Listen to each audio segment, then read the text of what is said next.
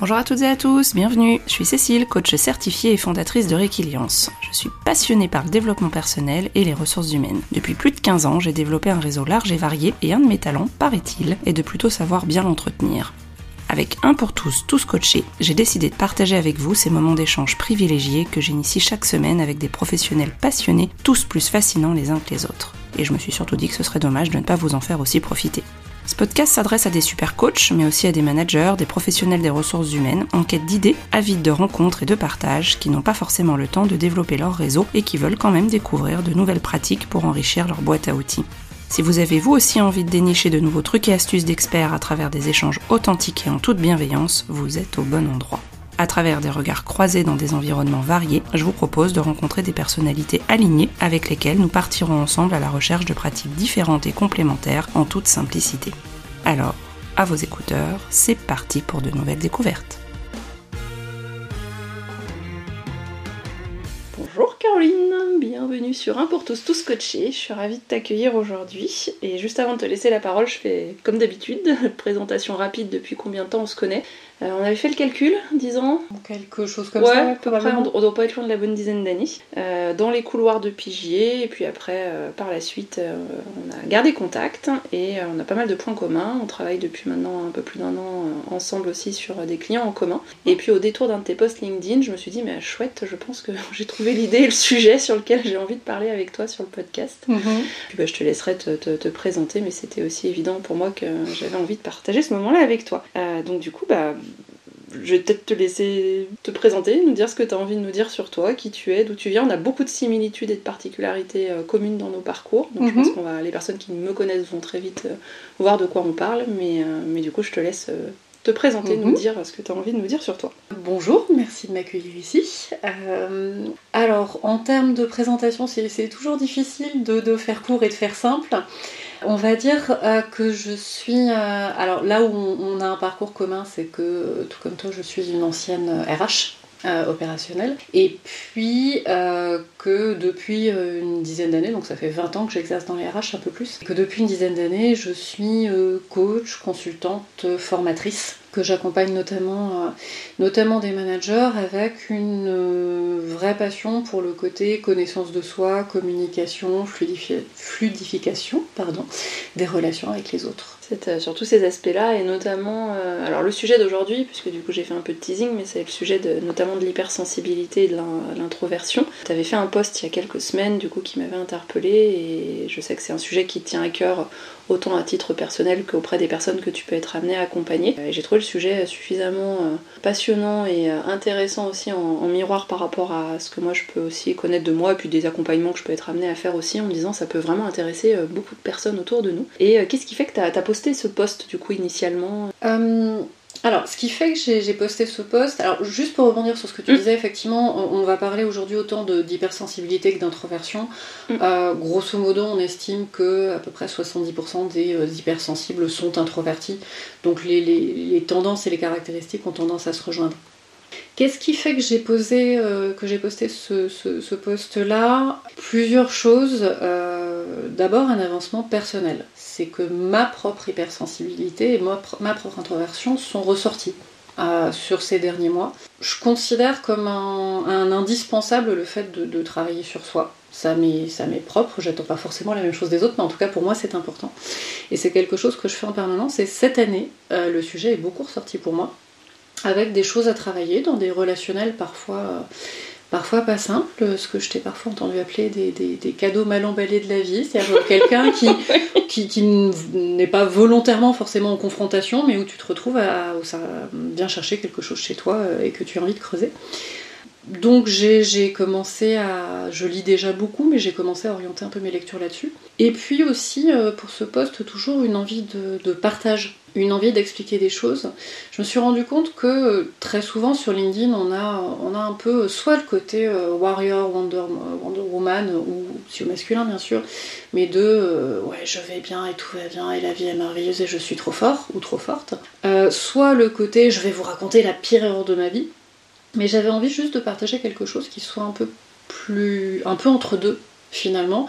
Ce côté, ben, on peut aller très bien et que ça soit pas toujours facile. Et non, l'hypersensibilité et l'introversion ne sont pas des maladies. Et, j'aime bien cette idée aussi de, livrer ce témoignage-là, ce que peut-être j'ai mis quelques années à comprendre. Hein. J'ai 43 ans, je suis pas sûre qu'à 25 ans j'aurais dit la même chose. Euh, mais c'était important pour moi de le partager et puis de permettre aussi à des personnes qui pourraient se reconnaître dans, ce message-là de, s'identifier puis de se dire Ah ouais, bah peut-être que c'est pas une maladie en fait. Mmh. Et peut-être que je suis pas toute seule. Oui, surtout si tu effectivement tu te rends compte que tu n'es que pas, que pas seul sur, sur ces ressentis-là, et puis notamment dans ta pratique de, coach, formatrice, animatrice aussi, sur les personnes que tu es amené à accompagner, te rendre compte que finalement ça touche euh, un large panel et un type de public auquel on s'attend pas forcément d'ailleurs, euh, des fois sous une carapace ou une manière de, masquer. Euh, et c'est effectivement un, sujet aussi qui, moi je pense, qui, qui parle à tout type d'accompagnant, accompagnement de manière large. Oui, et puis c'est même quelque chose tu vois, qui a pu ressortir récemment dans les cours que je donne à la fac. Hum. Euh, très récemment, pour l'anecdote, le bureau de mon ordinateur a dû apparaître sur l'écran pendant un cours. Il se trouve que je devais avoir un, dossier autour de l'hypersensibilité et j'ai un étudiant qui est venu me voir à ma pause et, qui m'a dit euh, Madame, voilà, je, commence à me dire que je suis peut-être hypersensible. J'ai vu que vous aviez un dossier là-dessus. Est-ce qu'on pourrait en parler? Il m'a demandé des références. Hum. Je lui ai envoyé des, idées de, livres, de personnes à suivre, etc. sur le sujet. Puis on en a parlé aussi. Euh, puis du coup, je fais attention maintenant dans l'animation de secours aussi à glisser parfois des, petites choses qui, mm. peuvent, euh, qui peuvent éclairer, parce que je pense qu'il n'est pas le seul. Mais oui, c'est des choses qui peuvent ressortir en, coaching. Euh, tu parlais de, personnes qui, peuvent porter une armure vis-à-vis de ça. J'avoue que je, vais, je vais souvent avoir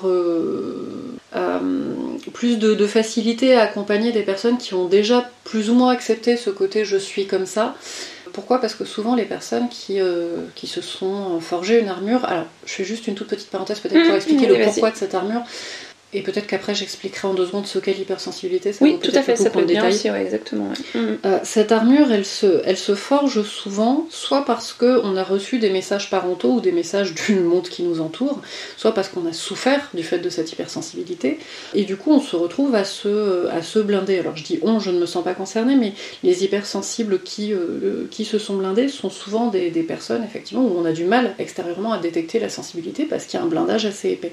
Et c'est pas toujours simple parce que souvent ce sont des personnes qu'il est très difficile d'approcher sous l'angle de la sensibilité, justement parce que c'est un sujet que ces personnes ont décidé d'écarter de mm. leur chemin. Et puis en plus, ce sont souvent des personnes qui elles-mêmes euh, sont très allergiques aux hypersensibles euh, qui ne sont pas sous armure. Parce que ça leur renvoie quelque chose de très compliqué. C'est souvent les personnes qui vont être les plus, euh, les plus dures avec les hypersensibles, qui sont un peu plus bah, soit en acceptation, soit soit pas blindés, mm. euh, parce que ça leur envoie quelque chose qu'ils souhaitent esquiver. Donc c'est pas toujours évident. Tu voulais définir hypersensibilité peut-être, effectivement c'est un bon point d'entrée sujet. ça, peut être intéressant puisqu'on en parle depuis un quart d'heure. Euh, alors, l'hypersensibilité, d'une part savoir que... Alors les, les psy, psychologues et psychiatres commencent à tourner autour de définitions qui sont intéressantes. Euh, pour faire simple, l'hypersensible, euh, ça va être quelqu'un qui a plus, plus souvent, plus fort des ressentis émotionnels, qui va avoir des émotions fortes là où la plupart des gens auraient peu ou pas d'émotions, ou en tout cas chez qui ça passerait absolument inaperçu. Ça va se produire plus souvent, euh, ça va se produire euh, souvent de façon assez inopinée. Le propre d'un hypersensible, c'est ce côté il s'est passé un truc, j'ai pas compris pourquoi, j'ai eu les larmes aux yeux et, euh, et, voilà. Plus on vieillit, plus on comprend pourquoi on a eu les larmes aux yeux. pour donner un exemple que j'expliquais l'autre jour sur une de mes stories Insta, ça va être ce moment où euh, je suis assise dans un café, je suis en train de travailler tranquillement, on est dimanche matin, et je vois un monsieur assez âgé qui vient s'asseoir tout seul et qui prend un petit café et qui euh, commande son déjeuner, je crois et où je commence à avoir les larmes aux yeux parce que l'hypersensible que je suis commence à disserter dans sa tête sans se rendre compte sur le fait qu'il est tout seul et que c'est peut-être affreux d'être tout seul et que peut-être il se sent très seul mm. et que peut-être ça fait très longtemps qu'il n'a pas vu quelqu'un et que du coup bah, peut-être qu'il vient dans ce café pour voir du monde euh, et que vraiment on vit dans un monde de merde et qu'à un moment donné quand même on pourrait s'occuper des personnes âgées et je finis avec la larme à l'œil alors que si ça se trouve ce monsieur était très heureux d'être là, euh, qu'il est mm. peut-être très entouré ou pas et que c'est pas le sujet mais simplement une situation totalement lambda euh, va, va, me mettre dans, une, dans, ce sentiment un petit peu, un petit peu compliqué. Euh, c'est quelque chose, pour, repérer les hypersensibles, tu as aussi un indice qui est le rapport aux animaux. La personne qui typiquement euh, est capable de fondre en larmes parce qu'on a tué le chien dans le film, alors qu'il y a eu 40 êtres humains morts avant dans le film, mm. est a de fortes chances d'avoir un rapport assez Mm. particulier aux animaux. C'est quelque chose qu'on retrouve souvent chez les enfants, Mm. mais quand ça se produit encore adulte, Ouais. ça peut être un bon indice. Euh, voilà, sur, sur l'hypersensibilité, on retrouve beaucoup de, de- de facteurs. On retrouve aussi une, euh, une hyper-empathie, une forme Mm. de, de côté éponge, de contagion émotionnelle très forte qui va faire qu'on va, on va être extrêmement sensible et que euh, en voyant quelqu'un qui ne va pas bien ou qui au contraire est très joyeux, on va assez vite euh, absorber ce qui se passe. Si justement on n'a pas Mm. l'armure dont on parlait tout à l'heure. Et du coup, toi, t'estimes que tu t'es cons- non, tu t'es construit, pas construit, parce que quand tu t'en parles, est-ce que c'est t'as- réussi à enlever l'armure ou il y avait y a pas eu d'armure particulièrement? Alors pour moi, il n'y a pas eu d'armure parce que je pense que euh, il y a eu une forme d'armure, mais différente de ce dont on parlait tout à l'heure. Il y a eu une armure de, de- conformisme. C'est-à-dire à un moment donné, comme beaucoup d'hypersensibles, ce que j'ai entendu étant euh, enfant, pas forcément de mes parents d'ailleurs, qui étaient beaucoup plus tolérants que, que la plupart des gens qui m'entouraient sur le sujet. Euh, ce qu'on entend souvent quand on est hypersensible depuis l'enfance, c'est ça n'est pas normal, c'est trop, ça dérange. On, on entend une forme de, de- d'anormalité, et même adulte, on peut très souvent te dire euh, Ah oui, c'est vrai, t'es hypersensible, comme si on disait euh, Ah oui, pardon, t'es allergique à ça, ou il y, a- y a Mm. quelque chose de très similaire. Donc, je, je me suis construite pendant très longtemps avec l'idée que, bon, bah, des fois ça sortait, je pouvais pas faire autrement, mais que ça n'était pas normal, ça n'était pas bien, ça ne devait pas sortir. Mm. Donc, avec finalement un côté, je ne peux pas l'empêcher. Je ne sais pas si j'ai pas su ou pas voulu mettre d'armure, ou tout simplement ça m'est peut-être même pas venu à l'esprit. Et en revanche, peut-être une forme de culpabilité derrière, du, euh, bah, euh, c'est l'exemple que je prends souvent, j'ai eu la larme à l'œil en comité de direction parce qu'on a eu une discussion un petit peu houleuse et, euh, et vraiment je suis une inadaptée. Et à partir de, de, de, de quand quel a, quel a été ou quels ont été les déclencheurs qui t'ont fait intéresser à ce sujet-là? Euh, alors j'ai commencé à travailler sur moi euh, aux vraiment aux alentours de la trentaine, j'avais commencé un Mm. petit peu à lire avant, par des livres, différents types de thérapies, et puis petit à petit j'ai fini par avoir des compréhensions. Et c'est vraiment sur les 4-5 dernières années que j'ai avancé là-dessus. Alors forcément miroir des personnes que j'accompagnais venait aussi alimenter ma réflexion. C'est-à-dire pendant longtemps j'ai compris intellectuellement le phénomène, mais l'espèce d'espèce de culpabilité restait. Cette idée d'anormalité du euh, je suis un ovni, et forcément je suis un ovni puisque les autres autour de moi ne réagissent pas comme ça. Euh, ce côté minoritaire, c'est quelque chose de, très très frappant pour nous. Et, euh, au final, ces, ces quelques dernières années, j'ai fini par apprendre, par comprendre au fil des lectures, des accompagnements. Je suis tombée aussi sur les bonnes personnes en termes d'accompagnement, je pense. Que non seulement c'était pas, euh, ça n'était pas un, défaut, quelque chose dont il fallait avoir honte, donc j'ai appris à le présenter au monde. C'est-à-dire, oui, bah, parfois je vais avoir la larme à l'œil et euh, si je suis pas au 36e dessous, je suis capable de l'expliquer. Et puis, euh, j'ai appris aussi avec le temps à, à voir le- les avantages que ça avait, la force que ça donnait, et finalement à, ne plus voir comme quelque chose à dissimuler, mais au contraire comme quelque chose que je pouvais afficher. Et notamment en tant que, coach euh, et que formatrice, c'est quelque chose qui me sert énormément au quotidien. Ouais, donc en faire, en faire après une force, du coup, euh, comme tu le décris, en fait, finalement, pour, pour aussi pouvoir détecter et accompagner les personnes que tu as en, en coaching. Ouais. Euh, L'accompagnement des personnes qui, qui vivent cette hypersensibilité, alors c'est pas forcément le sujet de l'accompagnement, mais c'est quelque chose ouais. qui, va, euh, qui va se présenter à un moment donné euh, au cours de l'accompagnement. Et, et cet accompagnement, finalement, dans une première étape, c'est l'acceptation. C'est l'accueil de ça. C'est ce côté, oui, ça fait peut-être 20 ans, 30 ans, 40 ans que tu te dis, euh, que, tu te dis que quelque chose ne va pas chez toi. C'est d'abord apprendre à lâcher prise, apprendre à accepter. Et c'était aussi l'objet de mon poste, c'était aussi le apprendre que tu n'es pas tout seul et que non, le monde te renvoie une image de de- d'anormalité, mais que non, on est très très très nombreux et que tout va bien. Ouais. Euh, mais et puis la suite de l'accompagnement, c'est effectivement comment le voir comme une force, comment pouvoir avancer, comment pouvoir s'en servir véritablement. Parce que je, suis profondément persuadée que que- qu'on peut s'en servir, pas forcément. euh, euh, sur un mode utilitaire en se disant là je vais utiliser cet outil là mais qu'une fois qu'on a fait la paix avec en fait c'est quelque chose c'est quelque chose qui peut être qui peut être intéressant. Mais ce qu'il faut dire c'est que on vit dans un monde qui n'est pas fait de prime abord pour les hypersensibles, pour les introvertis. On vit dans un monde qui, euh, particulièrement aujourd'hui, qui valorise particulièrement l'extraversion. Si je caricature un peu, je m'autorise cette caricature-là. On vit dans un monde où on valorise les, TikTokers et les YouTubers. On, est dans un monde où on valorise les, les clashs sur les plateaux de télé, les personnes qui aiment aller s'engueuler sur les plateaux de télé. La personne un peu plus discrète, un peu plus observatrice, ce qui fait partie des talents des hypersensibles et des introvertis, qui vont analyser, qui vont prendre du recul, aujourd'hui c'est très peu valorisé. Y compris d'ailleurs dans le monde de l'entreprise et y compris euh, dans, le monde que tu connais aussi bien que moi, ce qui est celui de l'enseignement supérieur. Mm. C'est pas forcément ça qu'on va mettre en avant. C'est vrai.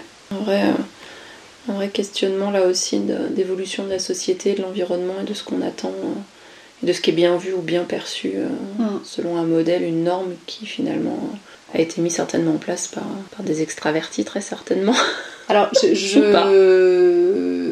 j'ai lu très récemment un, livre qui s'appelle La force des, des, discrets de Suzanne Kane, euh, qui est une autrice qui justement est allée euh, chercher le pourquoi. Pourquoi cet idéal extraverti est né, pourquoi cet idéal, et notamment aux États-Unis et dans la plupart des pays occidentaux, ce qui n'est pas du tout le cas des pays asiatiques par exemple, euh, cet idéal de la personne qui va euh, relationner tout le temps, qui va euh, vers les autres, qui n'a aucune difficulté à prendre la parole, etc. Pourquoi c'est devenu un, idéal? Et, comment on peut, on peut relativiser un peu cet élément? tu sais, je, parlais de la formation de l'enseignement supérieur. moi-même, c'est un mm. point de réflexion, c'est-à-dire que à la fois je vais être, euh, euh, je vais avoir une forme d'indulgence, de bienveillance, d'attention à ne pas aller euh, mettre mal à l'aise des étudiants qui seraient hypersensibles, introvertis ou, ou d'ailleurs toute autre forme de neuroatypisme quel qu'il soit, et à la fois dans la façon dont j'évalue, parce que c'est ce qu'on nous demande très souvent. Euh, il va y avoir des oraux, il va y avoir la capacité à débattre, à argumenter, etc. Et euh, finalement, une bonne part de, des notations va intervenir sur des travaux qui, euh, qui, ont tendance à favoriser les personnes plus extraverties ou qui. attention, les hypersensibles peuvent très bien prendre la parole et être à l'aise pour prendre la parole, mais c'est pas forcément ce vers quoi elles vont très spontanément. Ok. C'est vrai que sur les grilles d'évaluation, quand tu regardes au niveau enseignement supérieur, on est clairement sur sur des critères plus orientés extraversion qu'introversion. Et quand, euh, quand tu as préparé, du coup, euh, je sais, tu as, pris des, petites notes, tu as préparé le sujet pour, pour aujourd'hui, mhm. euh, est-ce qu'il y a des choses qui te semblent justement importantes à partager, des éléments qu'on n'aurait pas encore abordés et sur lesquels tu te dis, ouais, ça peut être intéressant d'ouvrir le. Alors, le débat, c'est peut-être un peu large, mais en tout cas, au moins, le, poser le sujet. Alors, effectivement, j'ai des notes, mais j'en ai pris tellement que, forcément. Euh, j'ai envie de dire que. Comment, comment je peux le dire? Que d'abord, il faut, à mon sens, j'allais dire, il faut tout pour faire un monde. Euh, mais ça marche Il y a un peu de ça. Il y a un peu de ça. C'est-à-dire qu'aujourd'hui, on nous, présente un modèle qui, même si la société évolue, notamment la jeune génération, euh, celle qui arrive là, va vraiment pousser à l'individualisation, à l'acceptation de, ce que tu es. Euh, on nous vend un modèle, et, euh, et, dans le livre dont je parlais tout à l'heure notamment, on, nous parle dans un même mouvement de Martin Luther King et de Rosa Parks, euh, expliquant qu'ils avaient des personnalités très différentes, qu'ils ont eu des rôles très différents dans l'histoire, qu'ils ont travaillé ensemble, mais que si on n'avait que des Martin Luther King ou que des Rosa Parks dans le monde, euh, ce mouvement n'aurait mené à rien et, euh, le monde serait totalement invivable si on avait que des personnes très extraverties et, avec une empathie assez, assez faible, tout comme il serait totalement invivable si on n'avait que des hypersensibles, probablement. Donc D'abord, ce qui me semble important, c'est effectivement la nécessité d'avoir un peu de tout pour, euh, pour contrebalancer les travers des uns et des autres. Et je dis travers avec beaucoup de bienveillance. Hein, mmh. euh, D'une part. Et puis, euh, moi j'ai même envie d'aller plus loin par rapport à, à l'hypersensibilité, et ça je l'ai compris très récemment. C'est que dans le monde de l'entreprise, l'hypersensibilité va avoir tendance à déranger. Parce que le consensus dans l'entreprise, et qui est un consensus social pour faire que tout le monde fonctionne, et c'est des choses qu'on retrouve très bien notamment dans les livres de, Christelle Petit-Colin par exemple, mm. c'est cette idée que on n'a pas le choix. Il faut une forme d'équilibre, euh, et cet équilibre souvent exclut le débordement émotionnel. Donc, très souvent, les hypersensibles dans le monde de l'entreprise vont venir gêner. Alors que je pense qu'au contraire, je ne vais pas dire que l'hypersensible devrait devenir le maître étalon en entreprise, mm. mais en fait, l'hypersensible, c'est celui qui n'a pas la capacité de mettre le masque et de dire c'est ok pour moi et c'est pas grave. Et donc, si on voulait arriver à des entreprises plus humaines, avec euh, une collaboration plus bienveillante, avec une façon de faire qui soit OK pour l'immense majorité d'entre nous, au lieu de se dire il ou elle est chiant parce que décidément encore, j'en sais rien, il a pris la mouche, il a pleuré, euh, elle s'est énervée, si on se disait ah, ok, oui, peut-être que j'estime que, que, là sa réaction c'est trop, parce que oui, nos réactions sont plus fortes que la moyenne, mais par contre, c'est quand même un indicateur que là, j'ai peut-être pas fait ce qu'il fallait et que c'était pas ok ce que j'ai dit. Je pense que ça nous permettrait aussi de, réviser nos comportements à tous et de se mm. dire bah ouais peut-être que par facilité je prends moins de pincettes parce que je suis habituée à ce que tout le monde trouve ça normal qu'il en souffre ou pas et bah peut-être que avoir des hypersensibles dans l'équipe ou dans l'entreprise et, euh, et, entendre ce qu'ils disent mm, mm, ça serait intéressant pour justement se dire on a envie d'être un au niveau de, de, relationnel et de, respect relationnel, oui, ça peut être chiant au quotidien, ça va demander plus mm. de recul, mais tu vois, je, trouve qu'il devrait y avoir quelque chose au, contraire de se dire, pas de dire ça devrait être nous la règle. Non, mais d'être plus en mode. De dire ça a du sens en fait. C'est pas, c'est pas anodin si. Euh, si la personne a réagi ou surréagi si on prend le langage extérieur qui se dit mais qu'est-ce qui se passe, mais plutôt le, prendre comme un point d'alerte, de, vigilance aussi et l'intégrer dans le champ des réactions mm. possibles. Bah, tu vois, parfois je compare l'hypersensibilité à un détecteur de fumée. Mm. Le, détecteur de fumée, pour la moyenne des gens, est réglé sur une fumée relativement épaisse et présente. Nous, il va suffire d'une petite fumée dans la pièce d'à côté pour qu'il se déclenche. Et donc finalement, on prévient plus tôt que quelque chose ne va pas. Plus tôt, plus vite, plus fort en général. Euh, et, c'est là que je trouve qu'il y a quelque chose d'intéressant. Ta métaphore est, intéressante. En tout cas, elle permet de, bien, de bien visualiser sur euh, cet aspect-là. Avant que je passe aux questions plus classiques du podcast, mhm. est-ce que tu as autre chose qui te semble important justement ou que tu as envie de partager avec nous sur ce sujet d'hypersensibilité? J'ai envie de, juste de suggérer aux personnes qui se sont concernées. Alors, qu'elle se fasse accompagner ou pas, peu importe, mais, de creuser le sujet et, de lire sur le sujet, et notamment de, lire des livres. J'en citerai un tout à l'heure que j'ai trouvé vraiment très très éclairant, mais euh, je parlais de Christelle Petit-Colin, Fabrice Midal, j'ai lu récemment un, livre de Laurent, je crois, Clergé, qui est psychiatre et qui a écrit sur les, mm. les hypersensibles et la vie amoureuse. Euh, de lire parce que plus on lit, plus on comprend comment on fonctionne. Et euh, tu vois, typiquement, je pensais plutôt bien connaître le sujet. Et, euh, notamment, je, lisais le livre que j'ai là entre les mains, Fort comme un hypersensible, de Maurice Barthélémy, et Charlotte Vils, qui est la, psychologue qui a écrit le, livre avec lui, qui vient compléter ses analyses.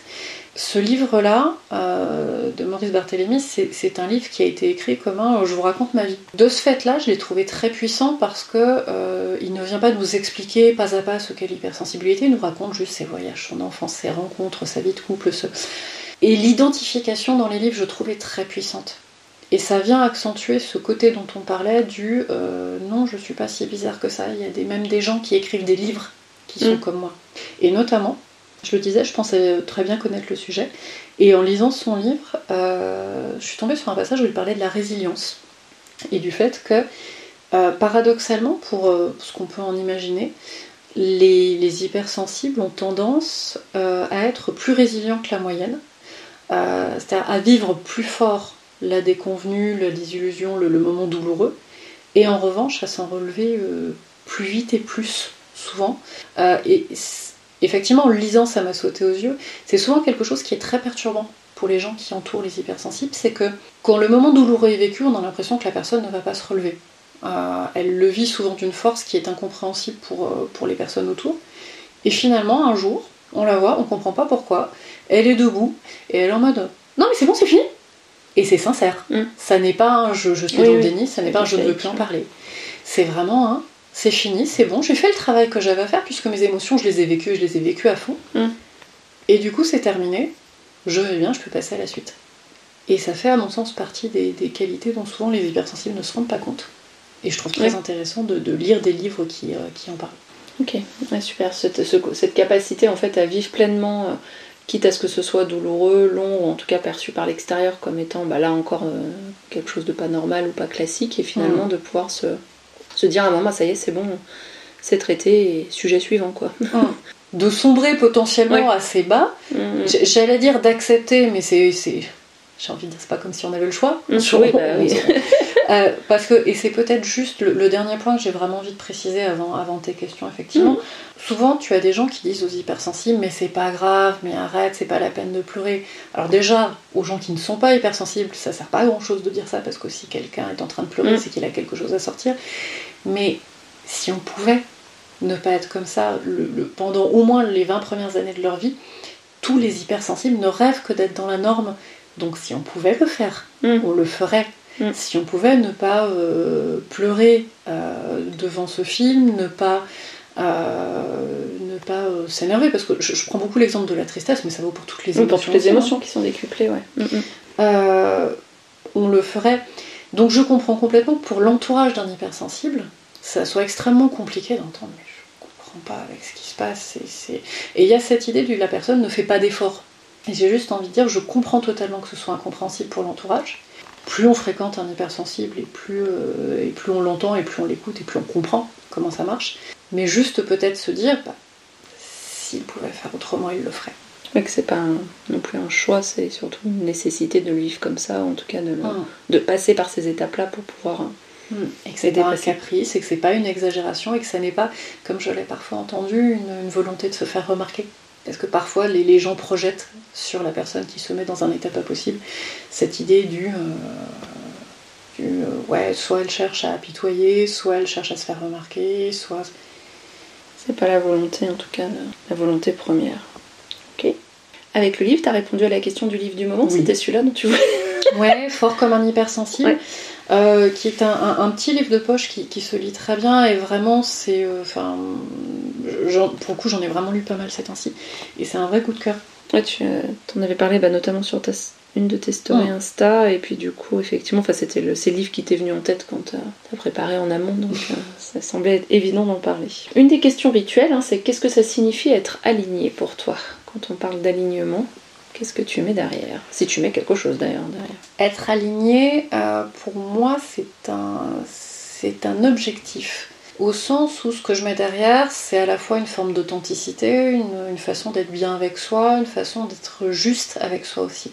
Et quand je dis, euh, quand je dis que c'est un objectif, c'est que je suis pas sûre qu'on puisse l'être en permanence. Euh, ça peut être une ligne directrice de, vie, et des fois on va être très aligné avec ce qu'on est, ce qu'on pense. Et puis des fois on va rentrer chez soi le soir et se rendre compte que, bah non, en fait non.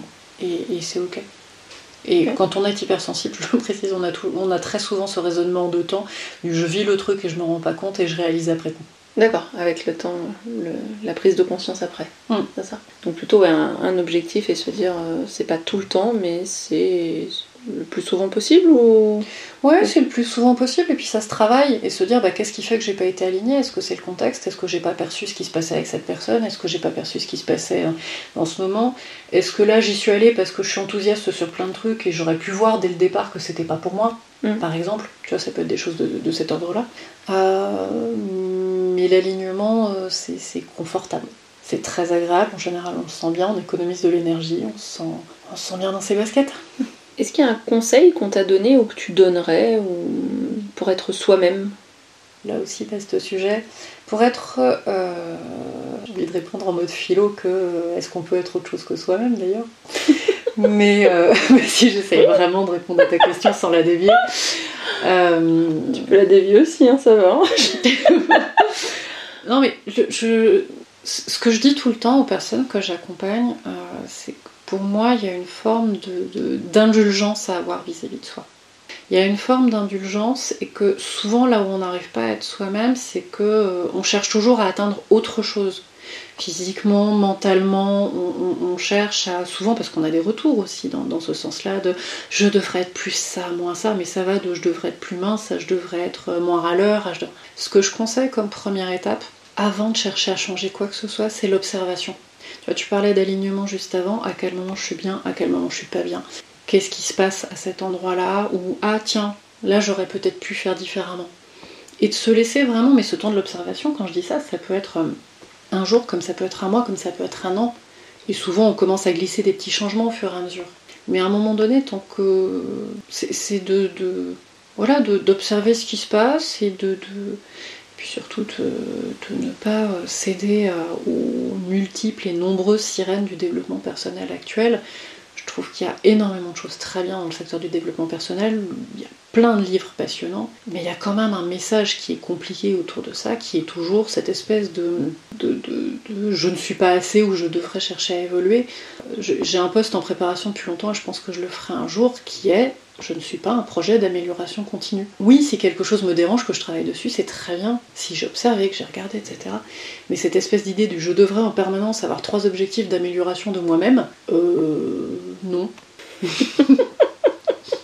Donc plutôt effectivement, euh, s'il y a un sujet, oui, pourquoi pas, si ça m'intéresse, si j'ai envie de le travailler, et euh, pas une obligation ou une injonction en fait de la société à devoir tout le temps être en, chantier permanent mm. d'amélioration continue et prendre ce temps-là. Oui, avec cette idée du finalement j'ai pas de compte à rendre, mm. à part si mon comportement pose problème à quelqu'un.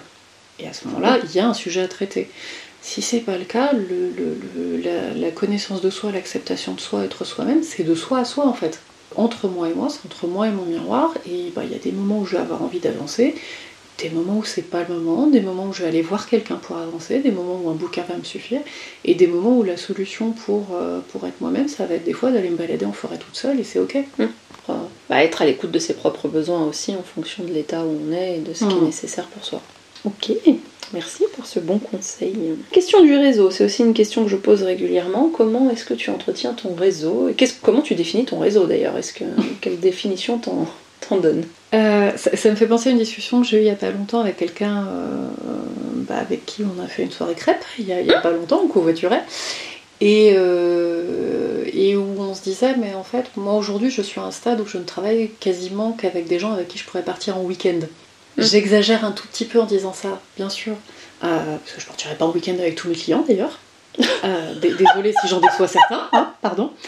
Mais ce que je veux dire, c'est que euh, j'ai, quand j'ai commencé à me mettre à mon compte, je me suis inscrite à tous les réseaux possibles et imaginables. CGPME à l'époque, des réseaux féminins, etc.